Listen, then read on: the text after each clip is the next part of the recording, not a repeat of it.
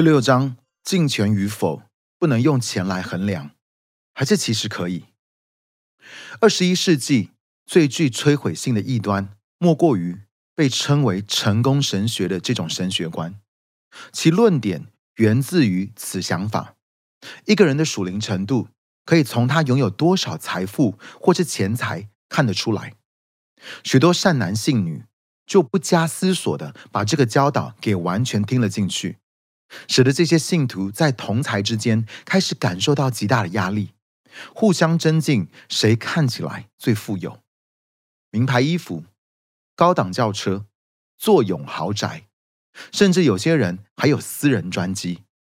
成功神学不外乎就是强调着眼在这些东西上，不过绝大多数都是靠着大量举债等不切实际的计划，再加上烟雾弹和障眼法。骄傲与虚荣心、个人野心与自负，不断去喂养和捏造出来的假象，经常被人拿出来当笑话讲的，就是某人早上上班是开着要价七万五千美金的宾士车出门，但搭价值七十五万美金的公车回家。言下之意就是这位老兄打肿脸充胖子，买了一台很贵的车，但是他根本就付不起车贷。所以落的那台车被收回，只能搭公车的下场。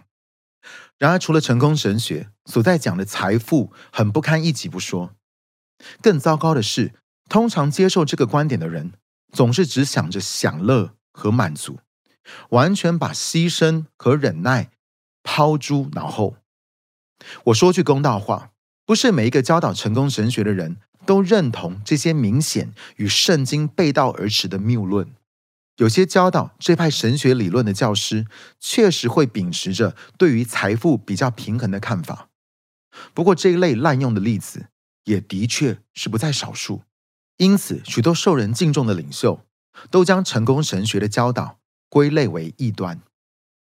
亚伯拉罕的人生课题，比尔·长生曾说：“当某个异端滥用圣经时，若我们不是回应，而是纯粹出于反应。”结果往往会带出一个比他还要更糟的教义。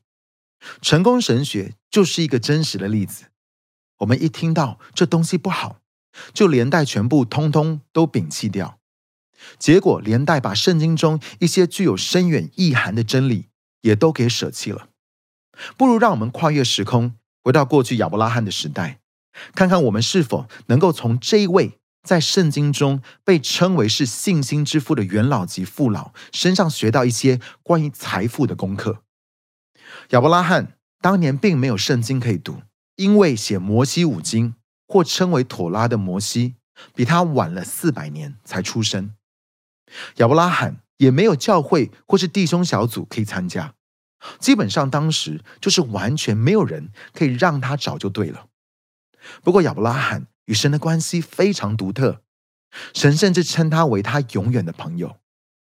如何得知亚伯拉罕与神的关系友好，或是这段友好关系所带给他的好处之一，莫过于圣经里讲到他的这段描述：亚伯兰的金银牲畜极多。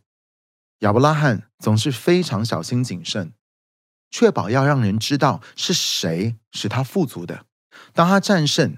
那些来攻打他的王室，如同我们前面第四章所提到的，在他拯救出罗德与他全家人，及连带救了索多玛城之后，索多玛王心存感激，到尝试要把自己城里的金银财宝通通送给他。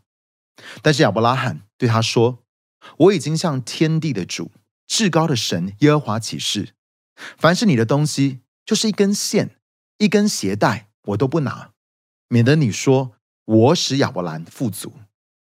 这里我希望各位读者有注意到，亚伯拉罕不光是富足，他还把一切的财富都单单归给神。换句话说，是神使亚伯拉罕成为富足，就是这么简单。关于他所经历到的昌盛，只会有这个看法，没有其他什么好说的了。事实上，亚伯拉罕不光是富有而已。他还有个名叫萨拉的美娇娘，她美若天仙道，她人都已经九十岁了，在他和亚伯拉罕去到不同国家时，那个国家的王还会笑想他的美貌，甚至还会强压他做自己的妻子。